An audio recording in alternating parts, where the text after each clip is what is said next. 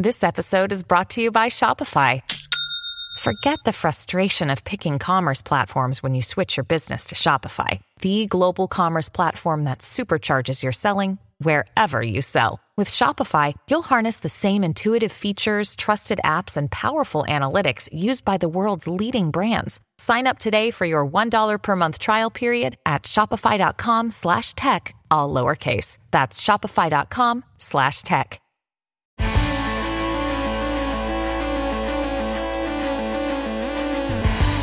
Pod Next.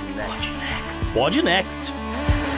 Fala galera, vamos pro episódio 168 do Pod Next. Estamos aqui para falar de novo de espaço. E tô eu, JP, com o microfone no banheiro. Salve ouvinte, salve JP. Aqui é o Gustavo Rebelo e aspas. Toda a criação é uma mina e todo homem é um mineiro. Toda a terra e tudo dentro dela, sobre ela e ao seu redor, incluindo ele mesmo, em sua natureza física, moral, intelectual e as suas suscetibilidades, são as infinitamente diversas condutas a partir das quais o homem, desde o início, desenterra seu destino. Abraham Lincoln, 1858. É. Mas é o Lincoln que vai participar aqui com a gente ou é o Gustavo? Não, JP, a gente vai falar hoje com o nosso amigo Pedro Palota. Pedro Palota, bem-vindo mais uma vez ao Podnext. Ele que não é professor nem virou presidente dos Estados Unidos, mas está aí na atividade falando desse meio. Olá pessoal, bem-vindos ao Podnext, quer dizer, o Space Orbit. Não, é, o, já, depois de tudo que o Gustavo falou, eu só quero dizer assim que o que importa é ter saúde, né? Porque pra poder gravar. Acho que é foguete da ré e, e, o que importa é ter saúde, né? Palota, Pedro, sem noção, né? Mas essa parte da vida do Lincoln é bem interessante, essa fase de 1858 dele. Que ele, ele não deu muito certo como advogado, então ele tá vendo outras profissões, ele pensou em virar professor e ele tava dando aulas sobre tecnologia na época. Olha só. Um minuto, né? Bom, já viram que hoje a galera tá inspirada pro programa, né? Então vamos lá, vamos lá. Bora pro programa, JP. O planeta Terra não é o bastante, ouvinte. Então, nossos hosts decidiram essa semana ir até a Lua com Pedro Palota do Space Orbit para entender essa corrida pelos recursos naturais do satélite. Entenda o papel dos Estados Unidos, China, Índia e Rússia nessa disputa quais leis e tratados se aplicam e quem anda espionando quem. Demais destaques ficam por conta do Canadá e ainda tem a agenda da semana e as dicas culturais. Assinantes do Podnext Confidencial ainda terão acesso a dados sobre o futebol feminino pelo mundo. O follow-up traz investimentos privados na África. Tem resgate no Good Vibes e nudes no Bizarro Extra. Peraí, nudes mesmo, gente. Eu pensei que isso aqui era um programa de família. E aí, bora pro programa?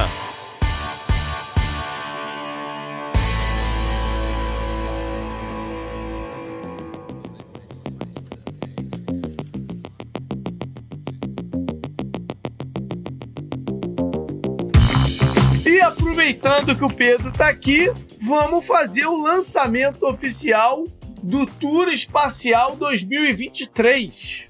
Isso aí. Pedro, a gente, cara, fez uma baita de uma. A gente teve uma baita de uma experiência com o tour que uh, foi realizado em novembro de 2022. E a ideia era, né, a gente fazer todo ano, trazer a galera e tudo mais. Decidimos por um hiato em 2023, um hiato curto, que foi um hiato, na verdade, de alguns meses, né, se você contar um, um ano. Nesse meio tempo, a perspectiva para a viagem melhorou, porque o, os consulados estão mais ágeis na aplicar o visto, então a gente achou que era hora da segunda edição, né? É, e assim, muita gente perguntou quando ia ter de novo, muita gente se arrependeu de não ter ido. Então a gente percebe pelo, pela forma como as pessoas falam, porque realmente teve essa questão de visto, né? Muita gente Isso. não conseguiu tirar visto, a fila do visto tá uma loucura, tá melhorando, mas é complicado mesmo, então por isso que a gente acabou optando por não fazer em 2023, porque o de 2022 foi legal pra caramba e a gente teve uma sorte, JP, Isso. que eu falei para você que nunca mais, eu espero que em outros tours a gente tenha outras sortes diferentes, mas que nem essa foi bem difícil.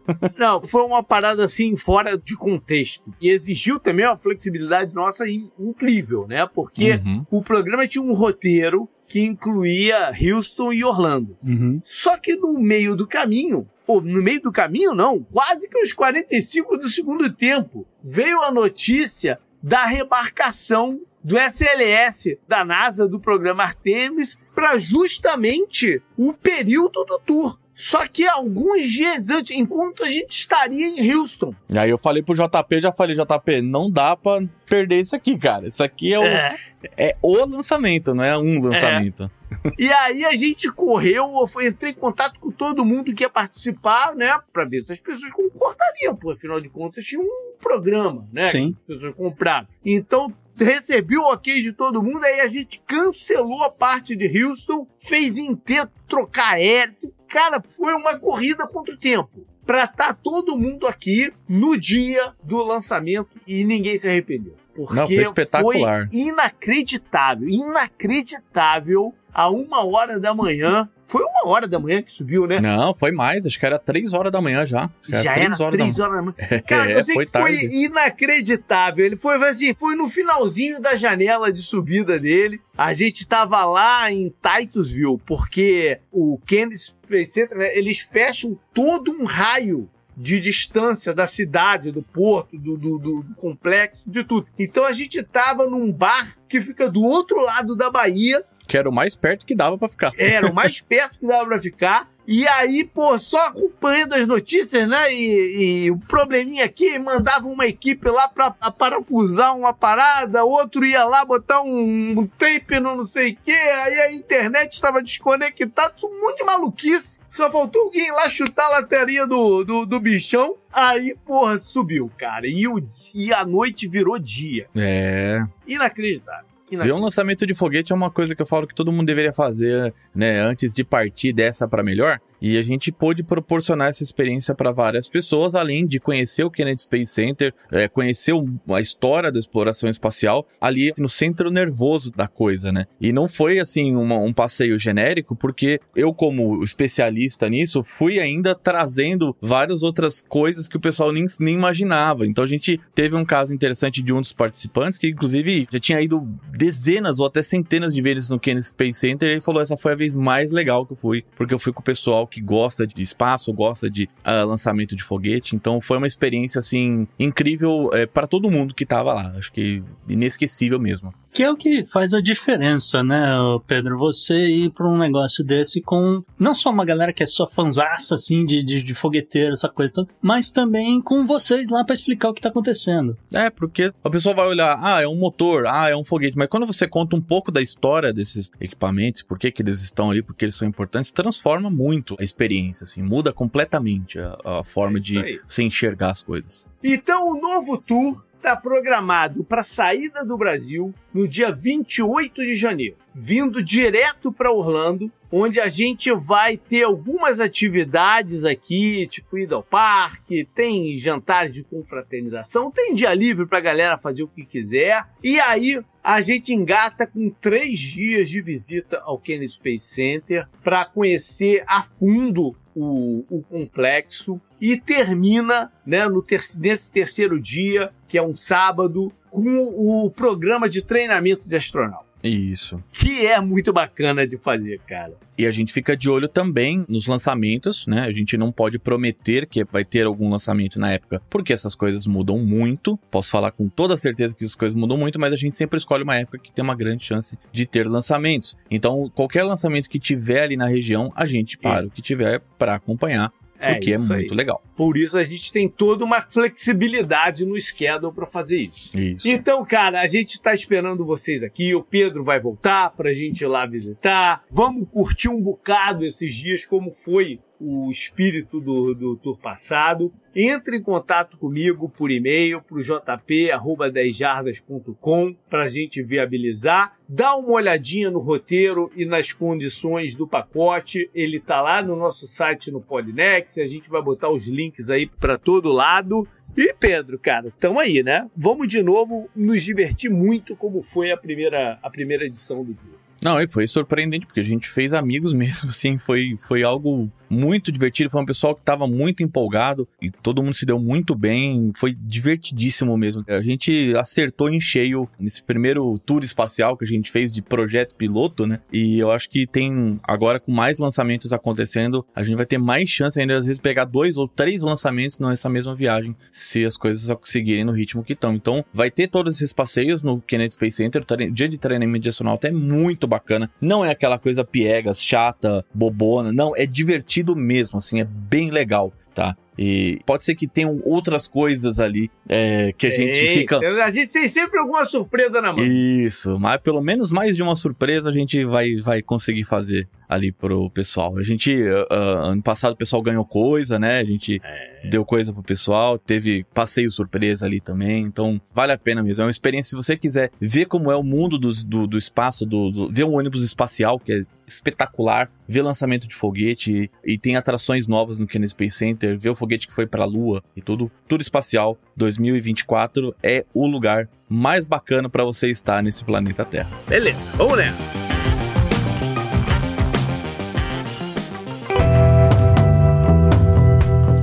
Assunto quente da semana.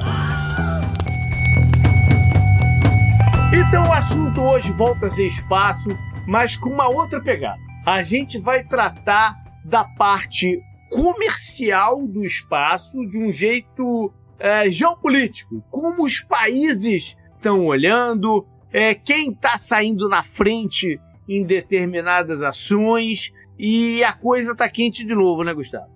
Pois é, JP, a gente tem falado esse ano inteiro praticamente de, de mineração, de extrativismo, etc. Porque é, é, parece que só não tem outro assunto pra gente comentar. Às vezes, né, a galera às vezes tá ouvindo e fala, pô, de novo esses caras vão falar de mineração. Mas acontece que a saída da pandemia, existe uma corrida nesse mundo, nesse exato momento, para garantir acesso a matérias-primas. Essas matérias-primas que normalmente são usadas para fazer chips Uh, que foi uma coisa que balançou muito país, muita indústria, muito dinheiro perdido e a galera tá correndo atrás do tempo de para garantir, olha, eu não dependo de outro país pra, nessa cadeia produtiva né, de, de computador, etc. E nessa, nessa coisa de, olha, eu preciso garantir essas matérias-primas, etc., tá valendo tudo. Então a gente já veio aqui, já falou de exploração mineral no, no fundo do oceano, a gente já falou de um monte de, de países se movimentando e investindo, emprestando tecnologia para outros mas faltava falar do espaço, JP. Gustavo, mineração é o 5G dessa temporada do podcast? É basicamente, porque olha, nem a Lua está a salvo. Pedro, explica pra galera o que que tá acontecendo com essa corrida na Lua. É, a, agora o Bill Nelson, administrador da NASA, ele oficializou essa, essa corrida, né? Lógico que ele teve, eu acredito que ele teve os seus motivos para fazer isso. Ele simplesmente num, numa recente conferência da Artemis 2, que é essa segunda missão que vai para a Lua, mas é tripulada dessa vez, mas não vai pousar, só vai passar pela Lua. Ele falou que existe sim uma corrida espacial com a China e que os russos estão por fora. Ele falou, ele foi, eu fui até mais educado do que ele foi do ponto de vista de falando dos russos. E isso tem um motivo interessante porque vocês sabem bem que o, o, o orçamento do, de vários setores dos Estados Unidos foi cortado, né, para o próximo ano. Né? A NASA, inclusive, entrou nessa, né, no, no passaralho aí da, do orçamento. Só que nessa, o orçamento militar cresceu, como sempre acontece, né, nos Estados Unidos. Então o Bill Nelson, como ele é senador e ele não é nem um pouco trouxa, ele pode parecer um boneco de cera, mas trouxa ele não é. É ex-senador, o Pedro, só pra... É, eu falo senador no sentido que... É, ele, é, ele é, é político. Você pode dizer que ele é muito, é um cara muito político, realmente isso. Eu falo no, no senador no sentido porque senadores acabam tendo, é, por mais que eles saiam, o, o, político não sai, né? E é o último cargo que ele, uhum. que ele exerceu. É como você chamar um ex-presidente de presidente. É um. Sim, sim, sim. É, um, é, um, é, é uma não, forma de. Só para não confundir o ouvinte, só para não confundir. é. E aí ele jogou essa na entrevista porque uh, o objetivo dele é cavar orçamento. E o orçamento da NASA ficou menor do que desse ano. Ou seja, se você considerar a inflação, o orçamento dele da, da NASA caiu. E eu falo que isso é um problema sério das democracias, por mais que elas sejam ótimas para praticamente tudo, assim, é que no, na China você dobrar o orçamento espacial é basicamente uma canetada. Enquanto nos Estados Unidos você precisa fazer, jogar na Space Commission, é, negociar com um monte de gente, discutir, discutir, discutir, discutir, e muitas vezes não conseguir, como o Bill Nelson não conseguiu. Tá? Ele não conseguiu o orçamento que ele queria e nos últimos anos, tal, teve orçamento maior, mas não o que ele gostaria. E então ele está hoje é, de mãos atadas. Afinal, a China tem um programa espacial muito bom, tem melhorado, e a NASA é, tem perda de orçamento e depende muito da SpaceX. Da, do Elon Musk, o que é uma algo bom por um lado, porque ah, se você separasse a SpaceX dos Estados Unidos, ele seria o país que mais lança, lançaria no mundo, né? Assim, Uhum. Vamos supor que a SpaceX fosse um país, ela,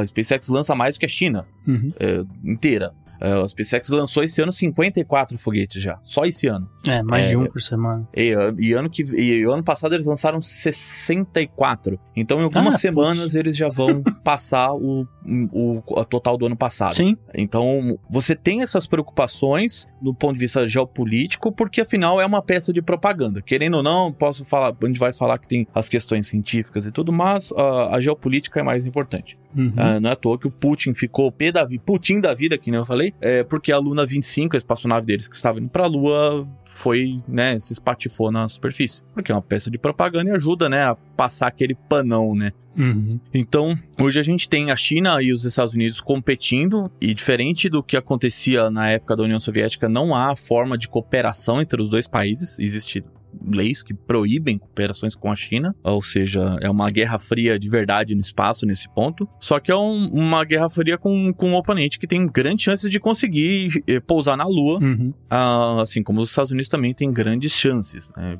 Principalmente pelo legado, né? Bom, então qual, qual é a timeline aí dos Estados Unidos, Pedro? Pensando no Artemis, você mencionou agora há pouco sobre esse voo tripulado que vai ter, né? É, em que eles vão rodar ali pelo. orbitar a, a Lua. Não, né? eles vão só passar, não vai nem orbitar. Não vai nem orbitar, vai só passar é, rumo ao que? O Sol? Não. Dá um eles vão- rolezinho ali para a Lua e rolê, voltar. né? E voltar. Isso aí. Qual é a timeline disso agora? Ah, essa próxima missão, a Artemis 2, acontece em novembro do ano que vem, é de 2024, mas eu sempre falo que quando você tem uma missão que vai ocorrer no último trimestre de um ano, ela acontece no próximo ano, entendeu? Então, dificilmente essa missão vai acontecer. Ela vai acontecer durante o Tour é, Espacial 2025. Cara, já pen... Mano, o JP, se isso acontecer, cara, é assim, é a, é a gente, duas vezes, né? Duas vezes, e a gente vai começar a jogar na Mega Sena, né? E vai- Vai ser no Tour 2025, na terceira edição. Na Mega Millions. A Mega Millions na Flórida é mais bacana. Vamos zicar bem pra adiar pra ser lá pro final de janeiro. É, então, é, a ideia é pousar na Lua mesmo em 2025, algo que a gente sabe que tá bem difícil, ah, por inúmeras questões de trajes lunares. Esses trajes lunares ainda estão sendo desenvolvidos. A NASA gastou um bilhão de dólares e não conseguiu desenvolver um traje lunar, acabou tendo que contratar uma empresa para fazer isso. E depende também da SpaceX terminar o Starship, que é o foguete maior foguete de todos os tempos, para conseguir fazer o pouso na Lua, que é ele que pousa na Lua efetivamente. Então, Mas, mas Pedro, pera só um minuto, Pedro. Porque a- a- teve uma galera que já disse que andou na Lua. Aí você tá dizendo que não pode usar a mesma roupa igual que tinha antes. Tem que fazer nova. Cê- As pessoas ouvem esses- essas coisas, acham que nunca pousou na Lua. Então explica por que, que tem que ser uma roupa nova e melhor do que era antes, por favor. primeiro que as pessoas que fabricaram essa roupa, é, com sorte, estão vivas, né?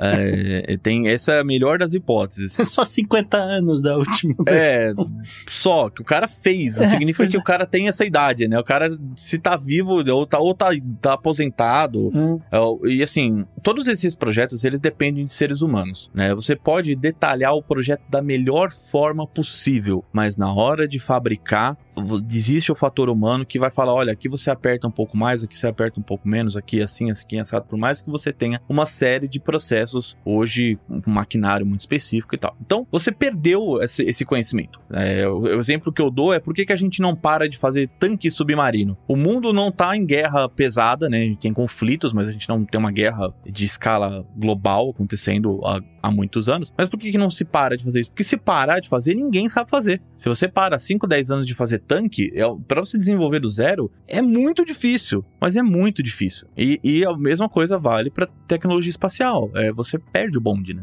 A NASA tentou fazer esses trajes espaciais de novo, baseado em tec... não querendo ou não em tecnologia ainda do programa Apollo e não conseguiu reproduzir, Hum. não conseguiu reproduzir. Então eles é, chegaram a apresentar um, um mock-up ali, né, um, um protótipo. E existem novas exigências também para outras coisas que eles querem fazer em solo. Né? É, Então, tem, tem muita coisa, assim, você precisa... ó, Os trajes lunares antigos, eles tinham problema de mobilidade. Uhum. Ah, então, era muito difícil. Tanto que você via os vídeos, os caras tomando uns baita de uns rolas, assim, sabe? Parecia sketch do, do, Monty Python, essas coisas. do Monty Python, tá ligado? Exatamente. Então, eles precisavam melhorar a mobilidade, a facilidade de colocar e tirar o traje. Isso não é uma coisa que é fácil. Sim. Então, você aumentar o- a, a segurança. Tem que lembrar que tudo que aconteceu nos anos 50 e 60 e 70 ali na exploração espacial foi tudo, assim, dentro do que a gente conhecia, mas se você olhar com a ótica de hoje, o risco era gigantesco. Era Uhum. gigantesco, assim. É, é- não tinha um centésimo das preocupações que tinha hoje, entendeu? Os caras mandavam mesmo. E, vai lá, vai na cara e na coragem. É, outros tempos, né? A gente andava na caçamba dos carros, que nem Ah, é. maluco, né? Três sentados no, no, no banco da frente, três Sem sentados no banco da frente. cinto. Eram outros tempos, né? Eram outros tempos. É, e aí o que acontece é que você hoje tem muita publicidade e muita interconectividade entre as pessoas. Então, se acontece um desastre é, com astronautas e, e o mundo inteiro vai ficar sabendo, o mundo, boa parte do mundo vai estar assistindo e vai enterrar o programa Artemis, entendeu? E talvez enterre em outros países também, entendeu? O prejuízo seria infinitamente maior do que uma coisa dessa acontecendo na década de 70, né? Sim, Eu- com certeza. É, então, com certeza. é, aí você falou uma questão chave que eu tava justamente esperando chegar, que é essa coisa da, da propaganda em cima, né? Porque, olha, a NASA tem que ter sucesso, porque são os nossos melhores cientistas. E quando acontece uma zebra, igual aconteceu com a Challenger, igual aconteceu depois com a Columbia, essas coisas todas, Cara, já não tem muito dinheiro. Os caras estão doidos pra cortar mais. Então, Uhum. é, é- é- fica no- é um mato sem cachorro. Então você começa a pensar na redundância da redundância da redundância. E um projeto de roupa de astronauta, de repente tem um orçamento de um bilhão. É, Não, e é um bilhão jogado fora. A gente não tá falando de um bilhão e deu certo. A É, gente tá falando de um bilhão que assim, tem ah, pode dar tudo não, errado. sei se você já, não sei se já ouviram falar do o, OIG, que é o, o, o escritório do inspetor geral. Ele é um, é um cara que tá lá, ele é partidário, o cara tá lá há 200 anos já lá fazendo essas coisas, então ele não. Você vê claramente que ele não tem tendência, pelo menos no trabalho dele, ele não tem grandes tendências políticas. E ele já desceu a porrada na NASA lá com relatório, com explicação, né, tudo muito bem fundamentado, dizendo que a NASA investiu um bilhão de dólares no próximo traje lunar, é, teve um monte de problema de fabricação, não conseguiu chegar a resultado nenhum e jogou esse dinheiro fora, entendeu? Jogou fora. E aí, como é que você explica isso no Senado? Fala, ó, pô, isso aqui, cara. Pois é.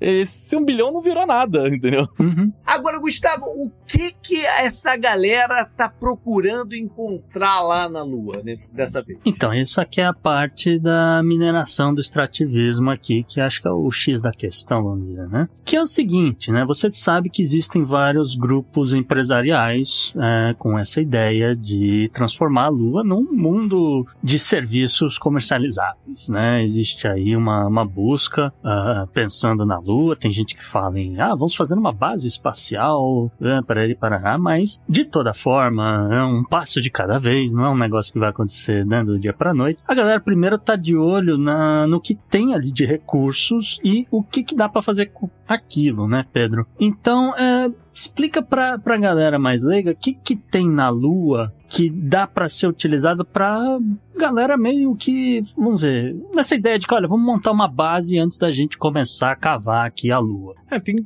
algumas coisas, né? E a primeira é você gerar recursos in situ, que, que é o que a gente fala, que é ter a possibilidade de manter uma base autossustentável sem necessitar de trazer e, eh, coisas da terra, no sentido de mais de commodity mesmo. Água, oxigênio, entendeu? Uhum. Essas coisas assim.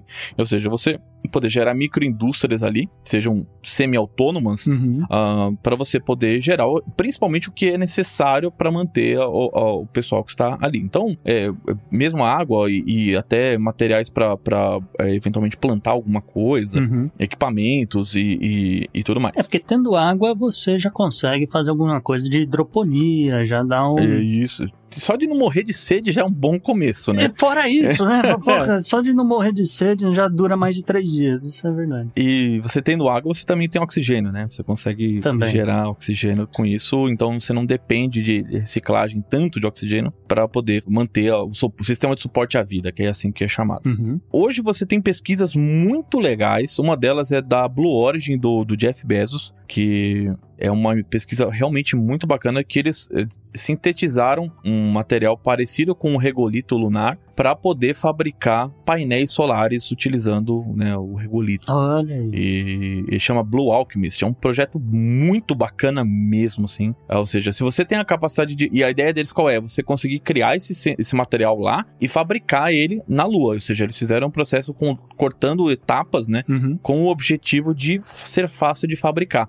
É, porque aí se dá, né, se dá algum problema com falta de energia, você vai lá, troca o painel, pronto, acabou. Não, não é nem só isso, é expansão mesmo. Hum. Se você pensar em expansão, você não precisa esperar sair uma nave da Terra para trazer painel solar, que é um Isso. negócio que tem muito volume. Ou você precisa, por exemplo, fazer quem é a estação espacial, tem os enroláveis lá que Uhum. é, é- assim é uma tecnologia muito bacana também. Mas se você consegue produzir, é menos coisa que você precisa levar. E levar é caro, levar é demorado, levar é complicado. Isso. E, e- então a, a primeira ideia é, é essa, é sustentar essa base, essa, ou essas futuras bases e, permitir que elas se expandam sem necessariamente ah, necessitar de grandes coisas da Terra. Isso entra muito em impressão 3D, fabricação autônoma e uma série de outras coisas que são bem, é, bem legais que, que acabam ajudando a vida na Terra, inclusive, né? Uhum. O, o feedback Ah, disso. é, né? não, fora isso, né? Fora isso. Então você. é, e, e aí o objetivo depois disso é também gerar combustível como um entreposto, ou seja, a Lua seja um entreposto para acesso a outros lugares do sistema solar. Isso é um plano bem antigo já. Mas ela não faz parte da rota para Marte, por exemplo.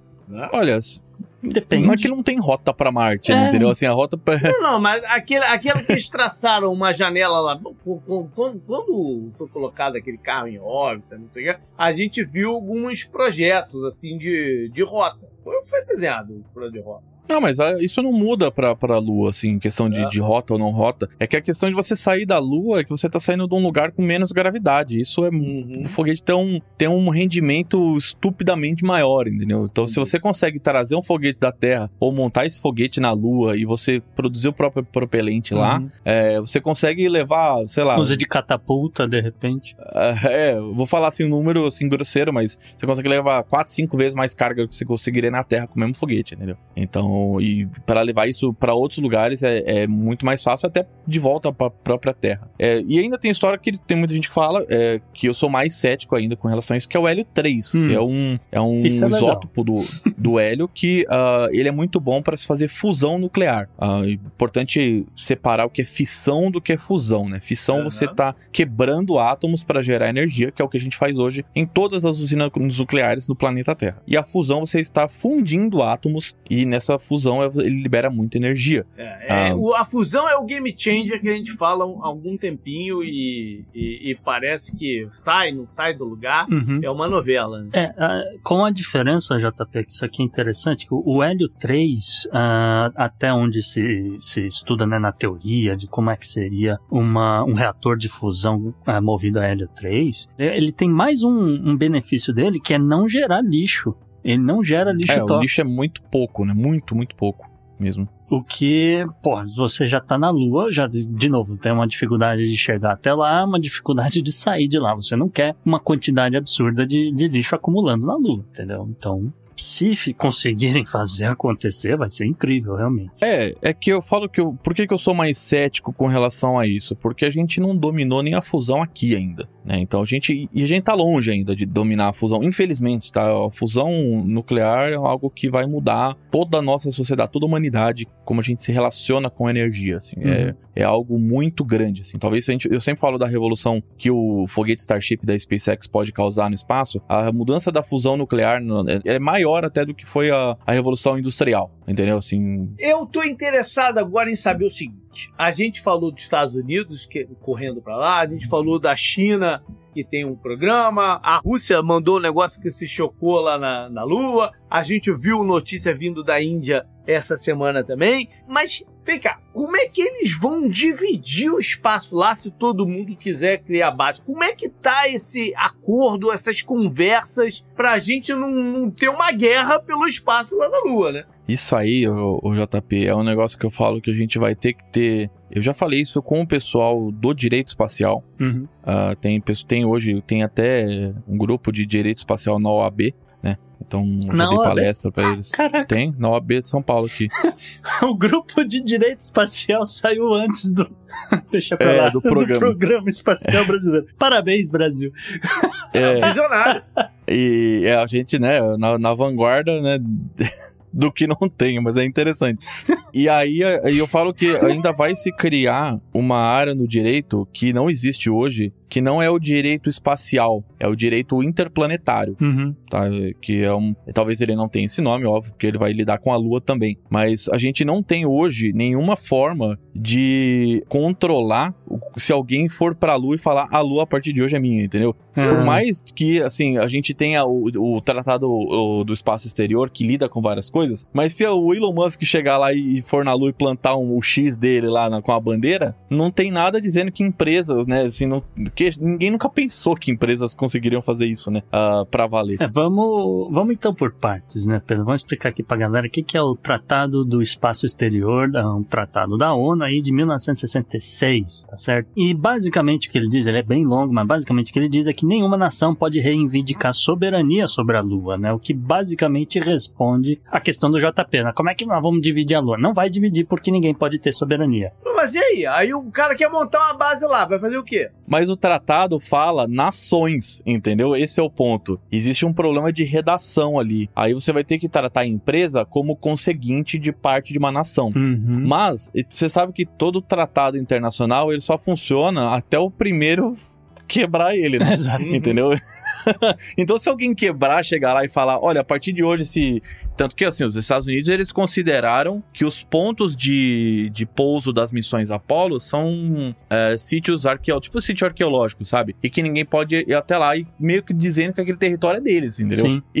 Não, não é bem assim que funciona, Não, não entendeu? É, não é. Como o Pedro falou, né? Basicamente, é, se você é uma entidade privada e você está lá explorando a Lua, não sei o quê, não- ninguém pode jogar esse tratado de 66 na sua cara e dizer que você não pode. Porque você fala, não, não, não, eu não estou ligado a governos, eu não estou ligado a nenhuma nação, eu estou aqui porque eu quero. Tipo, senhor Elon Musk, né? O senhor Elon Musk falar, isso aqui é meu, é meu, estou defendendo, botei uma cerca e estou dizendo que é meu. Tudo bem, mas aí, aí a China fala pra ele assim: para. Ah, é pior. É, É pior, pior. ainda, porque a China, por exemplo, não é signatária do Tratado do Espaço Exterior. Então, por exemplo, a China, é, é, o- é, são as quem tá no tratado segue o tratado. Quem não tá no tratado não precisa seguir. Por isso que eu falo pra, assim, até, o tratado vale até alguém chegar lá e falar que fez. Uhum. Entendeu? Então eu falo que a forma de tratar as coisas vai ser como na Antártida. Pois é, eu ia chegar lá. O, o o que eu não quero é que a gente tenha mais um motivo de guerra. Porque, né, alguém chegou lá, botou a bandeira, cercou ali com o arame farpado, falou, vamos fazer uma base aqui, os outros falam, não, tu não pode. Tem, vai ter que haver uma conversa com isso. E o grande problema é que a gente tá num momento do mundo que não tem é, brecha pra essa conversa acontecer. É, e você quer piorar ainda a situação, mais ainda? E aí fala assim: tá bom, eu fui lá até. O Elon Musk foi lá com a sua bandeirinha do X Uhum. e socou ela no solo e mar, fincou lá bonitão. Ele vai falar assim: vem me pegar.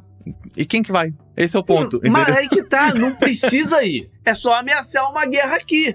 Mas e entendeu? e esse é o ponto. O cara vai falar: tá bom, eu vou continuar aqui do mesmo jeito. E aí, entendeu? É, ninguém vai me pegar aqui na Lua. E por ele ser americano, por, eh, né, por estar nos Estados Unidos, por ser uma empresa americana, etc., você ativa cláusulas de defesa dos Estados Unidos que ah, vão autorizar a Space Force, por exemplo, a descer o Isso. cacete em Pois quem é. for lá mexer com Elon Musk. Mas é o que eu tô falando. O que eu não quero é, é- é arrumar mais um, mais um motivo de guerra. Então vai ter que ser, algum momento vai ter que se ter essa conversa. O Pedro falou da Antártica. Na Antártica tem um modelo, né, de exploração dela, que é de. Ah, a gente né, falou, a gente já, A gente já já, explicou esse ano. A gente tem um programa, a gente tem um programa sobre a Antártica que, diga passagem, foi muito maneiro Uhum. aquele programa. Né? Se você não escutou, dê uma pesquisada aí, que foi um, um, entrando numa fria.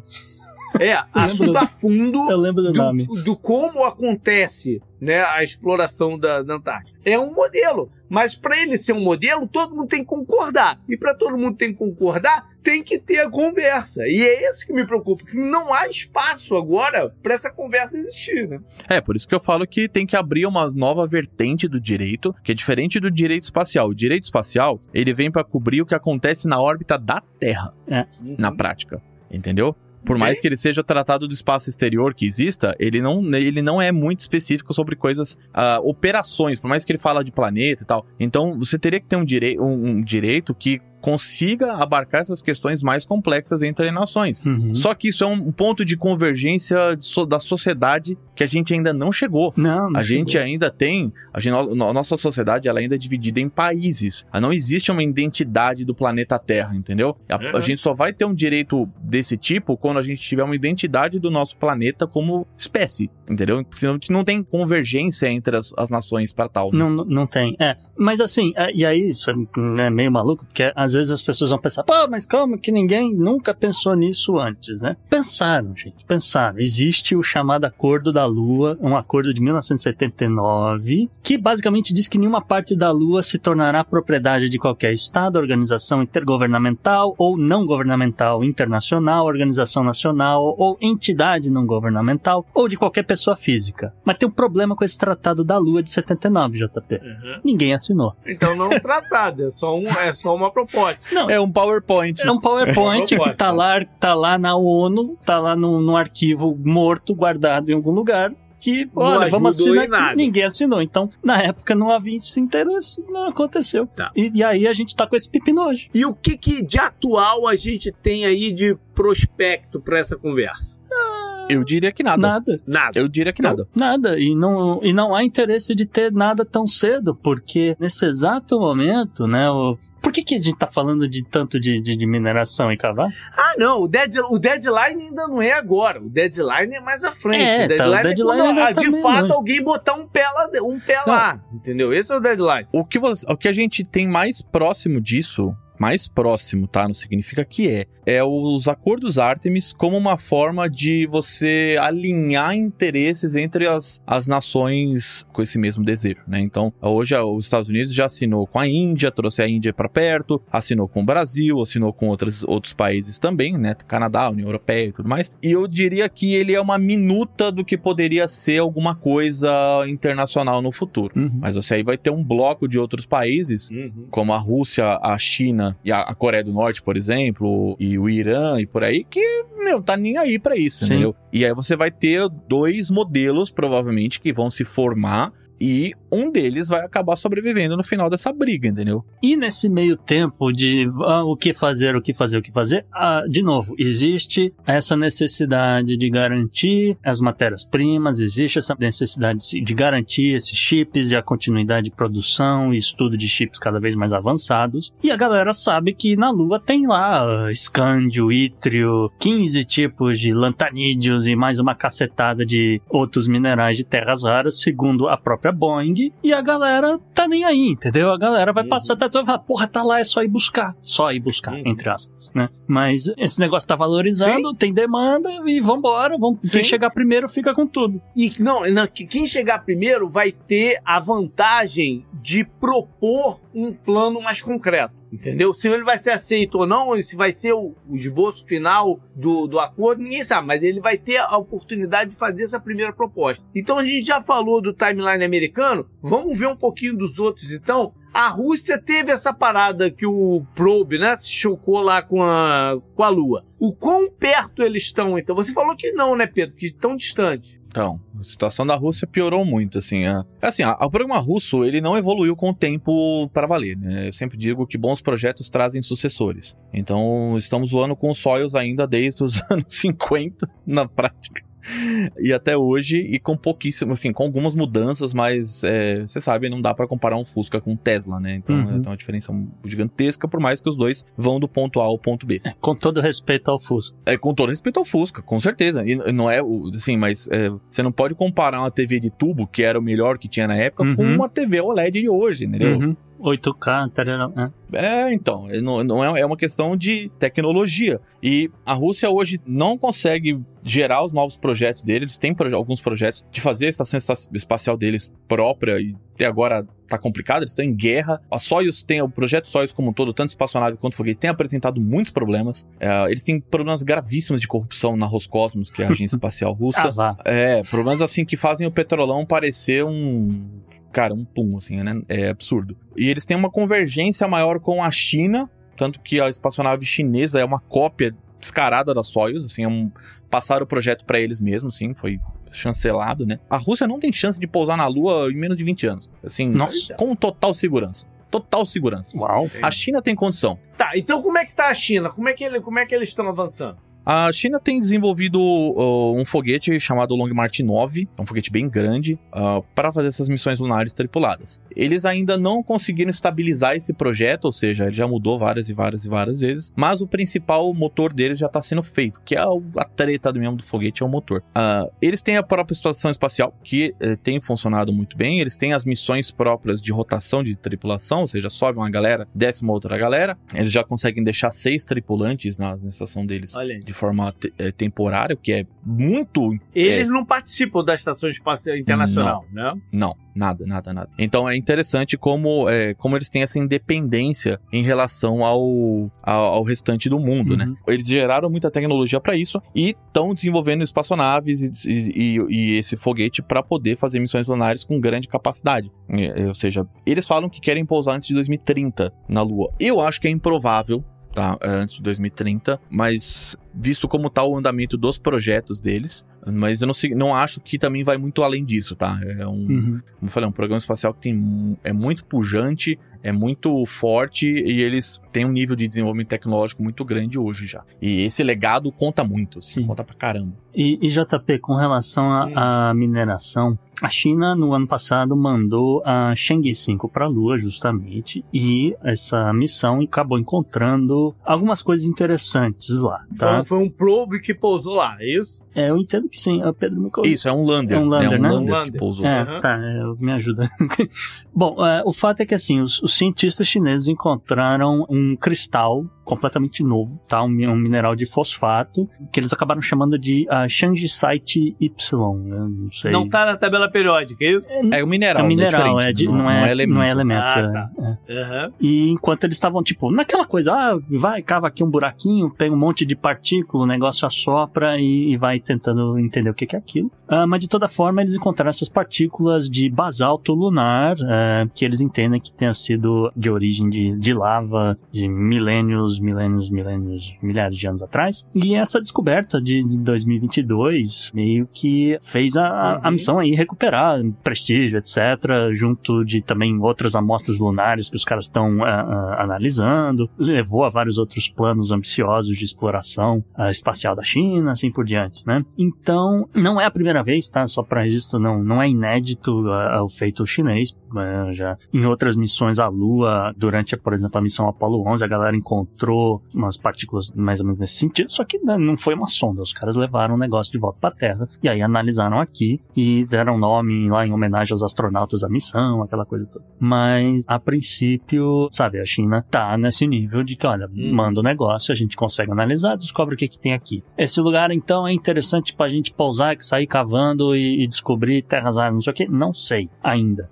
Mas, no meu entender, né, Pedro? Olha, a galera tem capacidade, tá, tá melhor do que, né, o- melhor que a Rússia e assim por diante. Deixa eu te perguntar uma parada, Pedro. A União Europeia tá movendo alguma coisa ou tá totalmente de lado? Ela tá no, no contexto das missões Artemis, né? Vai de sócio minoritário, é isso? É, ela tá no. Eu falo que tá no contexto porque ela não está diretamente eh, atuando no programa Artemis, mas ela tá fabricando uma parte importante do SLS, que é o foguete que vai para a Lua. Por isso que a gente vê a presença deles ali, mas não encabeçando como é na estação espacial, que estão bem, bem mais próximos, assim. Uhum. Eu acredito que seja por questão de verba, tá? Uh, Não, não é por falta de interesse, mas verba. E eles também não têm foguete atualmente para isso, né? Então eles estão com uma É. situação bem complicada lá também. E, e eles têm um foguete que tá para sair e tal, e vai fazer algumas missões, inclusive deve levar algumas coisas para a Lua também, futuro não muito distante, mas ainda não se compara com o que os Estados Unidos e a China estão fazendo, né? Quem tá muito próximo é o Canadá. né? O Canadá, Canadá? Tá muito próximo. É, tanto que a próxima missão Artemis vai um canadense, né? Olha. E eu falo que vai ser a primeira vez que alguém vai pedir desculpa na Lua, né? Doeu quando eu pousou. É, mas eu acho que o. o- E vai ficar tá essa discussão de quem mais que vai pousar na Lua. Se parar pra pensar, vai ser o primeiro não, não americano da história a pousar na Lua. Uhum. É, o- a pousar, na, quer dizer, a, a ir para a A Lua, né? lá. nem pousar ainda, né? Que a gente não sabe a tripulação da Artemis 3. Então, a- acontece essas coisas. O Japão também quer saber quando que eles vão poder ir, porque o Japão também tá no contexto da, da Artemis e, e é um membro importante, um membro relevante. Uhum. Então, tem muita, muita gente aí querendo essa passagem pra Lua nos próximos anos. E tem dinheiro. E o Japão tá com dinheiro. E qual foi a parada da Índia que pousou a sonda lá, o quer que seja o nome Lander. Essa, essa, Lander, essa semana? A, a Índia tem um programa espacial muito legal. É, tem um programa espacial que não é tão desenvolvido quanto o chinês, quanto o americano, mas é um bom programa espacial. É que a roubada da Índia, os caras inventaram a matemática. É sacanagem isso. É, é que a Índia, eles fazem as coisas num preço inacreditável. Fora é, isso. É inacreditável, velho.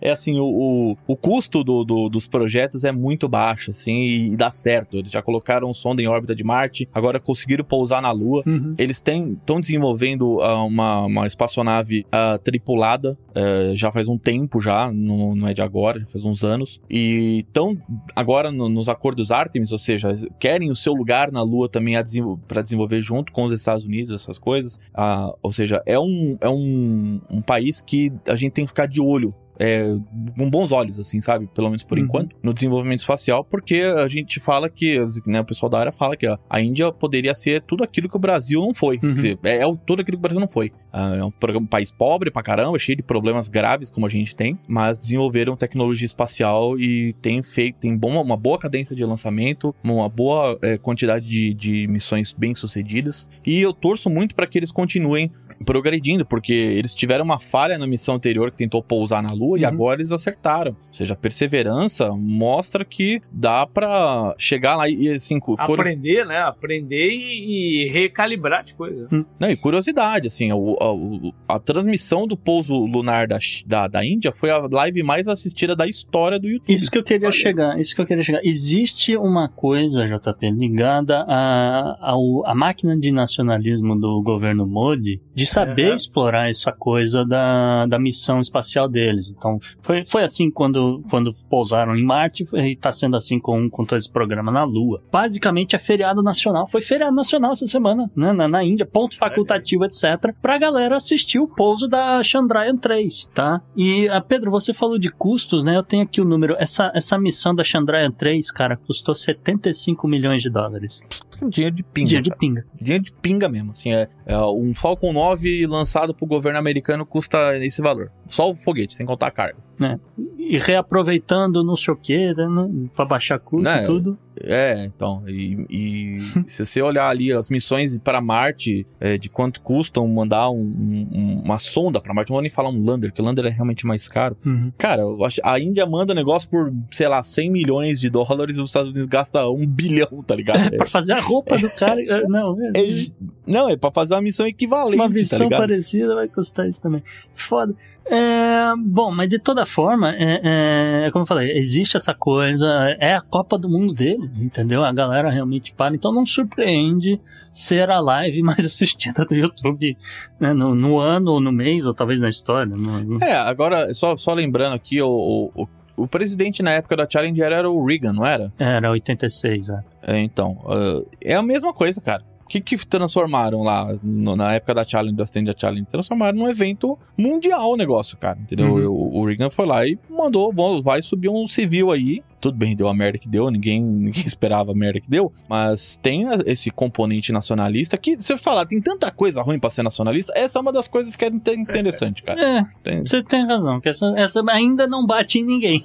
essa não, É, não faz mal a, ni- a nenhum outro país, pelo menos por enquanto. Enquanto não botarem né, um, um- um chupa Paquistão lá na, na Lua, tá tudo certo. né, um AR-15 na mão de um, de um- de um astronauta, né? Pois é. Tá tudo bem. Vão levar, vão levar Curry pros aliens, tá bonito. Que isso? É. Olha só. É, então, mas quando a gente fala em corrida, fala em tecnologia, fala nessa busca de ser o melhor, a gente tem que, o que vem acoplado internacionalmente é espionagem, cara. O que que tem de babado, o que que tem de fofoca nesse sentido aí, Gustavo? Não, e tem mais, né, JP? Tem mais, é, que não é só assim, ah, é, é uma corrida espacial, não sei o que. A galera tá estimando que por conta dessa, dessa possibilidade de você é, é, realizar atividades extrativistas no espaço, você tá falando de uma economia espacial no valor de um trilhão de dólares em 2030. Né, que é tipo, é uma coisa, é, é dinheiro pra caramba, então tá todo mundo querendo tirar a casquinha de todo mundo né? Então, eu não sei, Pedro, se você quer comentar algum caso aqui que você esteja sabendo, senão eu tenho aqui ó, um- uma historinha, pelo menos uma historinha do Sr. Elon Musk para contar. Ah, tem uma história boa, cara. É assim, toda empresa espacial, eles fazem um clearance gigantesco ali pra descobrir se, qual que é do cara que eles estão contratando, né? Como tudo isso é, é- tem uma série de legislações é, de, de defesa, como o ITARI, por aí vai, eles têm que, cara, ir até o quinto dos infernos da vida desses caras. E aí, um caso foi um amigo meu que contou isso, que tá, tá, tá estudando fora, na área espacial, né? Tá na, tá na, na Georgia Tech. Ele falou que ele tava conversando um dia com um cara da Northrop Grumman, que é uma empresa Uhum. muito tradicional do ramo militar e espacial. E eles falavam que eles contrataram um cara lá, beleza, o cara tava trabalhando, é, trabalhou um tempo lá e depois descobriram que o cara era espião, cara. Uhum. E ele era um chinês que passou no, no clearance da parada lá. E ele era um espião mesmo. E, cara, sumiram com o cara, entendeu? Tipo, Uhum. óbvio, deve ter sido preso, né, tal. Mas mesmo essas empresas ah, tendo toda essa preocupação, não só a empresa, o governo, né, a empresa também, porque ela também não quer perder tecnologia que ela patenteou, gastou uma fortuna pra desenvolver. E passa, cara, passa mesmo. Entendeu? Tipo, acaba sendo até, você fala, ah, que patético. Não, cara, é muito difícil você descobrir um cara que nunca foi nada, não tem nada, né? Não, Uhum. tem nada que desabone, que nem a gente fala, né? Uhum. E que o cara é um espião do governo chinês, porque a China é muito de copiar as coisas assim, né? A Rússia também, né? A É, Rússia fez isso muitas vezes. É, não, é, não, e a Rússia tá fazendo, inclusive, eu acho que isso vai ser assunto para um Podnext no futuro, JP, a gente vê que no meio dessa, dessa confusão, essa guerra fria econômica pelo resto do mundo, tá tendo muito caso ah, de espião sendo descoberto na China, que é, tava espionando para os Estados Unidos. É gente da Rússia no, no leste europeu, tem muita coisa acontecendo, dá para fazer um programa inteiro falando sobre isso. Mas, ah, com relação ao espaço em si, segundo a Space.com, né, um site que agrega justamente notícias do espaço, Pedro conhece bem, Sim. é que eles estão dizendo que essa, essa coisa da espionagem tem ah, agravado muito por conta da invasão da Ucrânia, né, pela Rússia no, no ano passado, tá? Segundo uma entrevista que fizeram com Elon Musk, Tá? Os, os satélites de comunicação da, de internet da Starlink têm sido alvos frequentes ah, de ataques cibernéticos e tentativas de interferência. Tá? Segundo os caras, ah, alguns terminais da Starlink, perto de, de área de conflito, ficaram bloqueados por várias horas seguidas, em vários momentos do ano passado. A Space Force, né, a Força Espacial dos Estados Unidos, relatou que sinais de GPS em toda a Ucrânia também foram diversas vezes ah, bloqueados ou não estavam transmitindo. E, e não são, assim, apenas os satélites em cima da Ucrânia, tá? O general David Thompson, que é vice-chefe de operações da Space Force, disse em entrevista ao Washington Post que os satélites dos Estados Unidos estão sob ataque todos os dias E, assim, é claro que, que os Estados Unidos estão aperfeiçoando os seus próprios métodos de invasão de, de recursos espaciais dos, dos outros países, tá? Mas a, a Space Force realmente uh, anda preocupada e criou aí recentemente a sua primeira unidade que é só dedicada a atacar satélites de outras nações e também uh, defender os satélites dos Estados Unidos. E tá aí treinando o pessoal, utilizando uh, o, o, que pode, fazendo simulação de interferência em fogo real, aquela, aquele tipo de coisa, tá? É, é, é, bem complicado mesmo isso. Essa história do, do, que eles chamam de signal jam, né? Eles vão lá e bagunçam o sinal mesmo do GPS. E aí o Elon Musk na época falou que eles estavam, a Rússia estava fazendo isso, né? Com as antenas da Starlink e eles mudaram uma. Ele até brincou falando que foi só uma mudança de uma linha de código e resolveu o problema. Mas é impressionante como a tecnologia espacial mudou até a forma como a guerra é feita. É, você, ah, assim, você tem influência direta, né? Você precisa de logística, de informação de logística para posicionar a tropa daqui, recuar a tropa dali. Então é óbvio que acaba sobrando pra, pra galera, né? Que, que, que toma conta dos satélites, né? Não, então... eu vou mais longe ainda. Eles estavam usando Starlink para usar drone para jogar bomba na, na, na, nos russos, entendeu? Uhum. Uhum. Então tava bem, bem louco essas coisas, assim, como as formas de conexão que eles estavam usando e tal. Então. É melhor, é melhor o seu Musk se desvincular disso ou ele vai acabar virando perigosinho, né? é, e aí ele te, até teve um negócio que a SpaceX desativou umas Starlinks que estavam. Eu não lembro se elas estavam passando pro território russo ou para usar né, o sinal no território russo para poder atacar a Rússia e tal. Teve um negócio assim que até deu uma incomodada na Ucrânia lá, mas até aí eu acho que nesse uhum. ponto tá certo, tá ligado? Assim, é. vamos com calma aí, porque já, já basta o horror da guerra e não vão piorar ainda mais, né? Em termos de espionar a NASA em si, JP, pelo menos uh, uma notícia que a gente sabe que foi em 2021, naquele ataque que rolou na, na Solar Winds, né? Não sei se você lembra. Foi um ataque cibernético massivo que estava, uhum. sabe, olhando várias agências que dependiam lá da tal da Solar Wind. E eventualmente uma dessas agências era a dona NASA, entendeu? Uhum. Eles dizem que, olha, receberam realmente chamada de alerta, algumas coisas ali de segurança, mas que não aconteceu nada demais aí para perder, vamos dizer, dados técnicos ou coisa do tipo. Beleza vamos perder o sono com isso ainda não, mas é algo para se você é. tá atento no futuro. É, mas é, é, o que eu falo, né? Se, se, você acordar amanhã ouvinte, ou se você olhar para o céu e ver a lua ter um X lá, você sabe que a gente falou aqui que estava acontecendo. Já sabe que é o dono eu, daquilo ali. Eu vi isso uma vez no episódio do The Tick. The Tick, é, pode escrever. Né? Que o cara faz um, o cara faz um desenho na lua, na lua lembra? O cara faz é, isso no, no The Tick, o vilão. O Hancock tinha isso também. Sim, sim, sim. Enfim. Up, up next. Up next.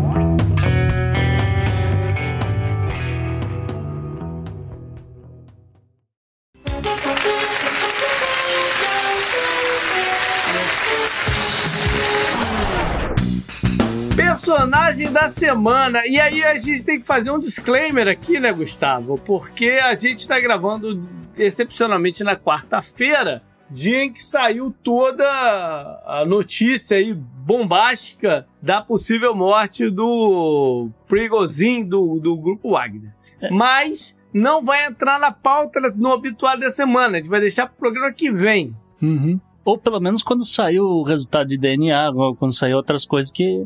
É, é mas ele já vai ter gravado o programa dessa vez, então ficou de qualquer jeito o programa que vem. É, não, é que, é que não, não dá tempo, é, não, dá, não tem como fazer esse negócio hoje, mas é, é encontraram lá corpos, colheram amostras de DNA, os caras vão testar, vão ver se confirmam que é realmente o cara ou não. Por aí vai, ao, uh, acho que vai ter envolvimento internacional também nessa parada, é, a, ver, a ver o que realmente aconteceu e tudo mais, né? Mas a gente não tá aqui para falar dessa fofoca, JP. A gente também não está aqui para falar da fofoca que diz, né, que o nosso personagem da semana, é o Justin Trudeau, não é uh, uh, corno do Idris Elba, né? Que andou hum. circulando esse negócio aí, mas a notícia tão antiga, tão 2020, pandemia, que assim, é, é, já foi desmentindo mil vezes, tá? É, não, não é por isso que Justin Trudeau é a personalidade da semana, tá? Ele é a personalidade da semana por outro motivo. Né? Acontece que o senhor Justin Trudeau andou dizendo o seguinte, né? Aspas para ele. O Facebook está colocando os lucros corporativos à frente da segurança das pessoas. Fecha aspas. Agora só? É, pois é, agora. agora. Uh, olha só, o primeiro-ministro canadense, Justin Trudeau, tem disparado críticas à meta por estar bloqueando notícias de veículos domésticos em suas plataformas, dizendo que a empresa de Mark Zuckerberg está priorizando o lucro em vez da segurança das pessoas, né? Enquanto incêndios florestais devastadores forçam dezenas de milhares de pessoas a evacuar suas casas, tá? Os comentários do Trudeau representam o mais recente ataque governamental à Meta, que esse mês aí iniciou o processo de bloqueio de notícias para todos os usuários do Canadá, em resposta à nova lei de regulamentação das mídias sociais, que exige que os gigantes da internet paguem por artigos compartilhados, entre outras coisas. Tá? A Meta sinalizou há muito tempo que a chamada lei da notícia online era insustentável para os seus negócios, porque coloca um preço alto nos links compartilhados e comunicou que estaria bloqueando antes da lei entrar em vigor. Uh, demais ministros do gabinete de Trudeau descreveram a proibição como imprudente e irresponsável. Uh, algumas pessoas que fugiram dos incêndios florestais se queixaram nos meios de comunicação nacional, né, que, que a proibição impedia eles de compartilhar alguns dados importantes sobre a localização dos incêndios, né? Então, por exemplo, falar para a família, olha, eu sei que você está vendo que na minha região aconteceu aqui um fogaréu, mas olha aqui a notícia, tá vendo? Foi lá do outro lado, longe da minha casa, né? Esse tipo de coisa. Então,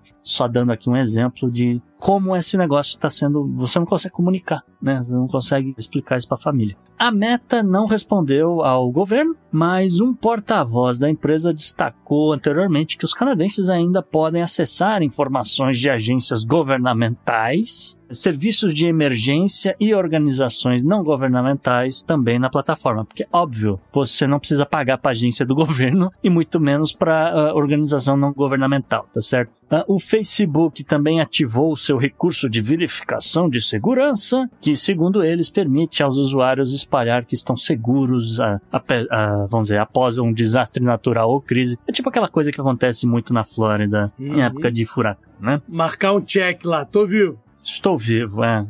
Só para explicar um pouco a coisa, né? O Canadá está passando aí por uma das piores temporadas de incêndios florestais da história. Sim. E esses incêndios, semana passada, praticamente devastaram a província da Colômbia Britânica e uma parte dos territórios do noroeste do país e ninguém sabe, assim, ninguém no Canadá tá, tá sabendo exatamente o que tá acontecendo, fora, obviamente, telejornal e, e rádio, uh, esse tipo de coisa. Porque, assim, nem no WhatsApp tá podendo compartilhar. Hum. É porque quando fala, é, fala, a gente está pensando só em Facebook, mas é, é, é todo um conglomerado né, de, de, de mídia, sim, de, sim. De, de, rede. Né? A lei é. A gente, pensa, a gente pensa logo no Facebook e fala, pô, mas quem é que usa Facebook hoje em dia? Mas é, é, é tudo junto, né? É tudo junto. Vale pro Facebook, vale pro Instagram, vale pro WhatsApp e afins e de toda forma não tá podendo divulgar esse negócio. E foi um assunto que a gente trouxe, que a gente falava, olha, essa questão de regulamentação da mídia, ela é importante, ela tem alguns pontos importantes, etc. Mas a gente citou que isso aqui era uma coisa que poderia acontecer. Tanto o Google, quanto a Meta, quanto outras empresas irem lá e falar, beleza, só vai poder vincular uh, quem chegar num acordo aqui comigo. Então, por exemplo, lá na Austrália, eles têm um acordo com o dono da Fox News, né, com o Rupert Murdoch, uhum. para vincular lá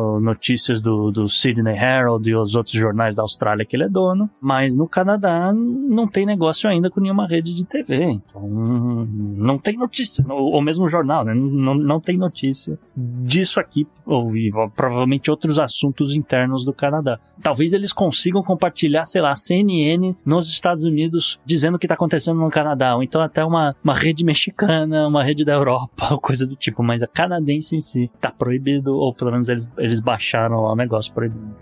Up next. Up next.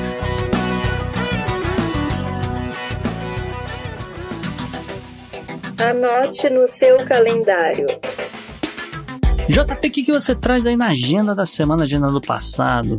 Começar dizendo que no dia 2 de setembro é o Dia Internacional do Coco. É para comer coco no dia 2 de setembro. Sorvete? Pode ser sorvete, coco? Pode ser então, de qualquer maneira. Coco queimadinho, Cocada. né? Cocada. Se tivesse cocada, ia bem, mas não tem putz, cocada Deu aqui. vontade de comer cocada agora aqui. Uhum. Deu vontade Cocada de ia comer bem. Eu sinto falta. Eu não sinto tanta falta de comer. De vez em quando uma- um doce assim. Ia bem. O máximo que eu consigo é um sorvete de coco aqui. Bom, no dia 29 de agosto é o Dia Internacional da Luta contra Testes Nucleares. Tá. Olha aí. Agora, isso é mais para teste nuclear bélico, né? Que tinha aquela, aquelas explosões nas ilhas lá do Pacífico, Hum. em Nevada, né? Não, Tá. não é muito no nuclear da parte dele, mas, mas- mas eu acho que é mais nessa pegada aí. Vale aí como menção. Vamos para esportes, que tem três eventos aqui pra gente falar. Hum. Primeiro, é, inicia no dia 28 de agosto e vai até setembro 10 o US Open de tênis Hum. lá em Nova York. E, cara, o, o calor tá pegando, cara, para esses campeonatos, preli- é, esses torneios preliminares que acontecem, né, pra, de Uhum. preparação. A galera tá sofrendo aqui nos Estados Unidos com o calor. Verdade. Cara, inclusive o pessoal passou mal lá em Cincinnati, no torneio de Cincinnati e tal.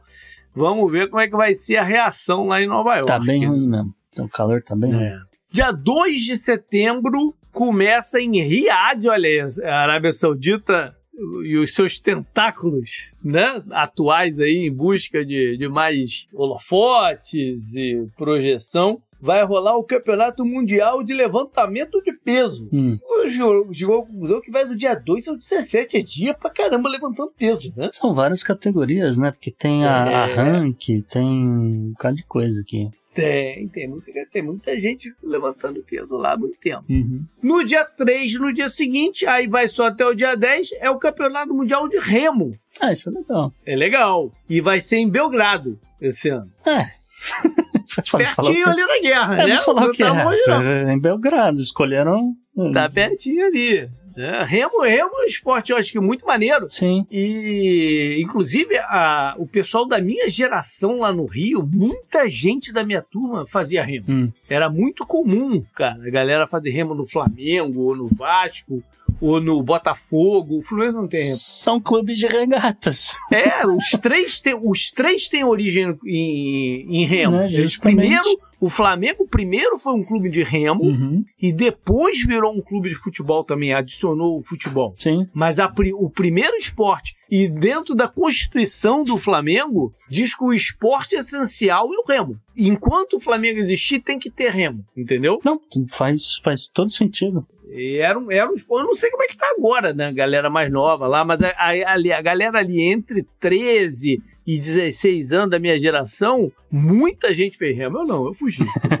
mas muita gente fez remo. Meu irmão fez remo. Ah, Meu irmão fez remo. é. tá certo. Vamos então agora para eleições. Hum. Que no dia 1 de setembro tem eleição presidencial em Singapura. Hum. E não precisa ficar falando muito de partidos, porque o cargo de presidente de Singapura é mais cerimonial. Pois é, eu ia dizer que. Quem manda mesmo é o gabinete e o primeiro-ministro. É, que é uma parada meio ditadura, inclusive.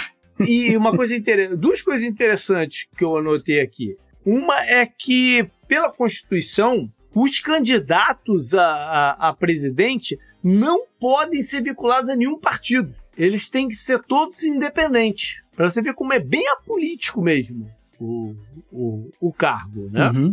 É, a- o, o atual presidente não está concorrendo. Na verdade, a atual presidente, que é a Halimoy Jacob, decidiu não concorrer à reeleição. Ela é a primeira mulher presidente de Singapura da história, mas não está concorrendo. E o outro dado que eu achei interessante aqui é que o salário de presidente de Singapura Hum. é o maior salário de presidente do mundo. Ah, tenho certeza. É. Eles ganham, o, ele ganha por ano 1,54 milhões de dólares. Eu, volta e meia eu falo sobre um, né, esse problema, essa questão da democracia de remuneração das pessoas e tal, vale aí como parâmetro isso aqui. Não, não que seja uma fortuna absurda em termos corporativos de hoje. Ah, bom, tá, tá, tá, tá. Em termos Não é corporativos, fortuna. não, mas Não eu, é. eu ia dizer em termos de, de, de riqueza mesmo do país. Singapura é Sim. um dos países muito mais ricos do mundo, muito mais rico que os Estados Unidos, nesse sentido per capita. Então, assim, eles têm condição de pagar. A gente não sei se a gente tem, entendeu? Não que o presidente, né, não que o Biden ou os, os outros congressistas ganhem mal também. É, eu falo da questão de atratividade, você atrair os talentos para a gestão pública. Esse que para mim é o problema. O, o cara que é um, um tremendo talento, um cara diferenciado, para que, que ele vai para a vida pública se ele pode ganhar 500 vezes mais na privada? Uhum. Entendeu? É essa a questão para mim. Enfim, vale aí como, como um, um referencial. Depende. É, tem, tem umas exceções aqui, mas tudo bem, vamos, vamos segue. Vamos lá para a parte histórica, então. Eu quero começar em agosto 28 de 1850. E eu vou falar de Wagner, mas aí que tá, não é o grupo Wagner, olha Hum. só. Eu acho, que- acho que você chegou chegou a pensar que pudesse falar do grupo Wagner. Não, eu tô falando do compositor Wagner, Hum, alemão. Foi quando esse é, estreou a ópera dele, o Lohengrin. é, Acho que é assim que se fala. chato Tá. pra caramba. Hum, É, é chato, mas tem, tem, tem as seguintes é, importâncias. Uma, o local de estreia foi na, na área de Weimar, que vai se tornar palco e, e, né, e, e- um nome uma, importante na República de Weimar e no período entre guerras. Wagner vai se tornar o artista ah, preferido do- dos nazistas uhum. né? Isso porque boa parte da obra dele, do, do trabalho, dos trabalhos dele, esse e seguintes, é exaltando figuras medievais alemães, heróis alemães medievais e tal, e os nazistas pegam isso como né, é, inspiração e, e- e querem propagar a sua superioridade, vem aquela, aquela história toda. É, tem um castelo na Bavária que é um dos castelos mais famosos da Alemanha, um dos mais visitados, que o nome é referência a um personagem da ópera dele. Hum. Tá? Não é o da, o da aquele que inspirou a Cinderela, é um outro. Não é o Noschenstein, lá, lá, lá. Não, Nochestown, é esse aí. Ah, é, é esse mesmo, tá. É esse aí, que é o cavaleiro, é o cavaleiro Swan, alguma coisa assim da, da, da peça. E do- foi nessa peça que vem a música que é o, hino das noivas, né? O tema da marcha no marcha de, de- é, chama até bridal, bridal É, matrimonial. bridal. é, matrimonial. Isso daí vem, vem daí dessa, dessa obra do, do Tá certo. 29 de agosto, ano 70 antes de Cristo. Foi quando os romanos dominaram, tomaram conta de Jerusalém. Entendeu? E é importante dentro da expansão do, do, do Império Romano, e depois a gente vai ver né, toda, toda, toda a circunstância da época de Cristo e tal. Agora, foi um cerco e foi um- um- uma conquista. Um dos protagonistas romanos, vamos dizer assim, romano entre aspas, dessa conquista é um ah, judeu, um general judeu, chamado Joséfos Tá. e migrou para o lado romano na época.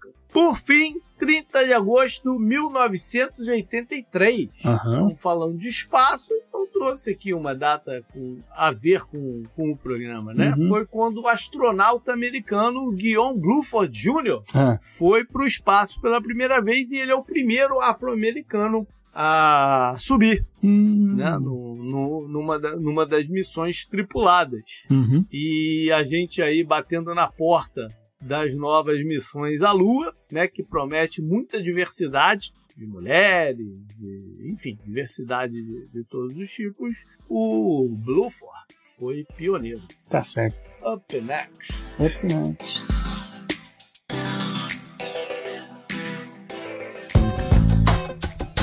Esse eu recomendo pra você.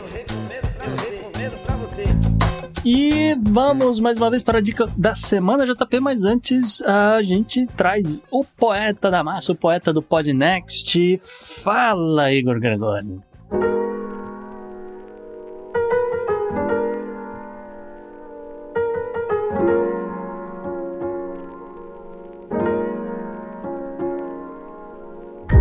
Olá, meu nome é Igor Gregório, sou um poeta paraibano que irá recitar aqui para vocês um poema. Essa semana assisti uma fala da inigualável Maria Bethânia que dizia assim: A poesia é o contrário da insensibilidade, é o contrário da grosseria, é a delicadeza. Poesia é uma forma de expressão muito forte. Bobo quem acha que vai deitar querendo dormir e pega um livro de poesias para ler. Aí é que não dorme mesmo. Poesia acorda, poesia faz, muda, revoluciona. A poesia é muito importante. Bom, eu como poeta não poderia concordar mais. Este ano completo 10 anos de escritos poéticos. Conquistei bastante coisas no cenário da poesia, incluindo esse espaço aqui. Mas o mais importante de tudo foi a claríssima percepção de querer sempre mais. E dentro desta percepção estão contidos o aprender, o se julgar, a ser humilde diante do desconhecimento, mas também ser atrevido, procurar sempre o melhor possível nos meus versos e nas minhas palavras. No último sábado, também completei 36 anos de idade e reli, no meu livro de poesias, o poema que recito hoje aqui. E espero sinceramente reler estes versos nos próximos 10, 20 e 30 anos. E sempre ter a mesma percepção que tenho hoje, que sou nada e por isso posso tudo. O nome do poema é Passageiro e ele diz assim: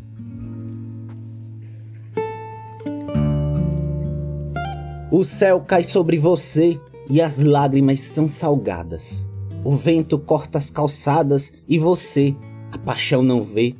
As dores gritam porquês no vazio do anoitecer.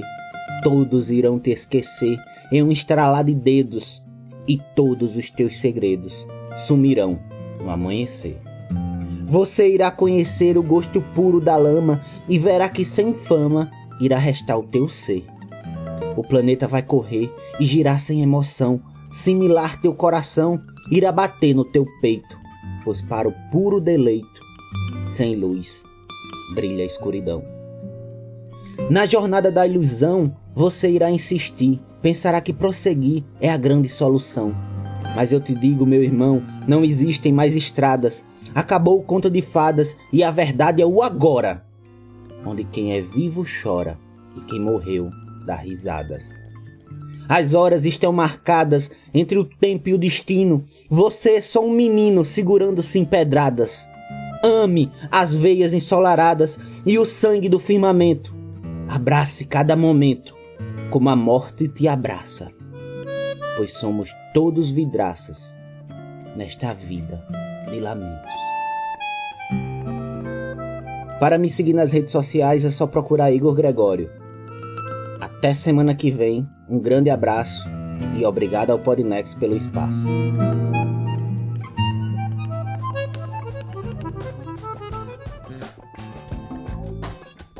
Pedro Palata, qual a sua dica da semana? Cara, é, acho que tem uh, aparecido mais uh, filmes bons com relação a espaço, né? Tem dois que eu, eu, separo que são espetaculares, que é o Interestelar e o Perdido em Marte, né? Perdido em Marte eu gosto, o Interestelar eu acho mais ou menos. Ah, mas isso é uma falha de caráter, né? Então, Olha, você... não fala isso, brother. Porra. Chamei pra comer pizza outro dia.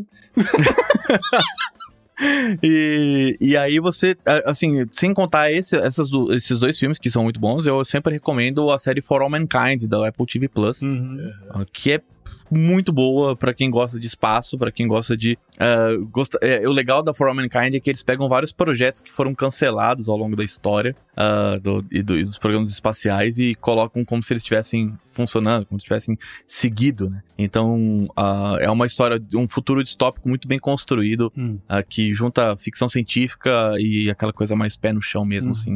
Com, não, é, não é só pano de fundo. E a Apple Plus lançou a segunda temporada de Foundation há pouco tempo também. É, eu queria dizer, Isso. essa semana de né, invasão, invasão também. Invasão também, é. A Apple Plus tá. Eu assisti a primeira do, do Fundação. Eu tava gostando, não terminei esse tipo por questão de tempo, não foi por falta de A vontade. primeira temporada eu vi. Quero ver se eu engato a segunda alguma hora aí. Isso. Beleza, galera, foi isso então. Manda pra gente seus comentários, suas críticas, sugestões e mande pra gente o seu interesse em ir no tour, que é o que a gente está esperando aqui, cara, que já estamos contando no relógio. É, pode ser por e-mail, pro contato arroba opodnext.com. O do tour você manda lá pro do jp arroba 10jardas.com e também pode ser é, um contato na- nas redes sociais. O meu direto no Twitter é o JP Underline Miguel, mas também tem outro. Gustavo, no arroba Gu, underline Rebel. O Podnext você segue no Twitter, no arroba o Podnext, no Instagram, arroba Podnext, e no Blue Sky, procurando também Podnext, você encontra a gente. E Pedro Palota, onde é que a galera te encontra? É, no Space Orbit, né? Tanto no, no, no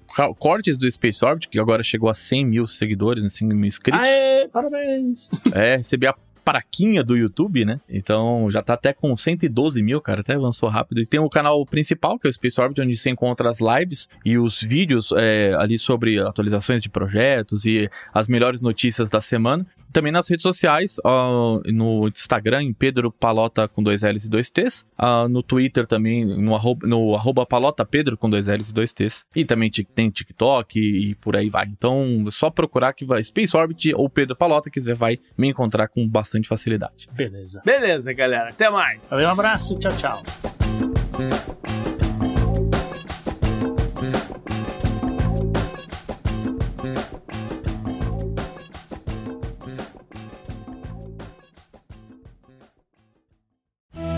Este episódio foi editado por Atelas, soluções em áudio para podcasts. Encontre a Atelas nas redes sociais. É só buscar por arroba Atelas Edição.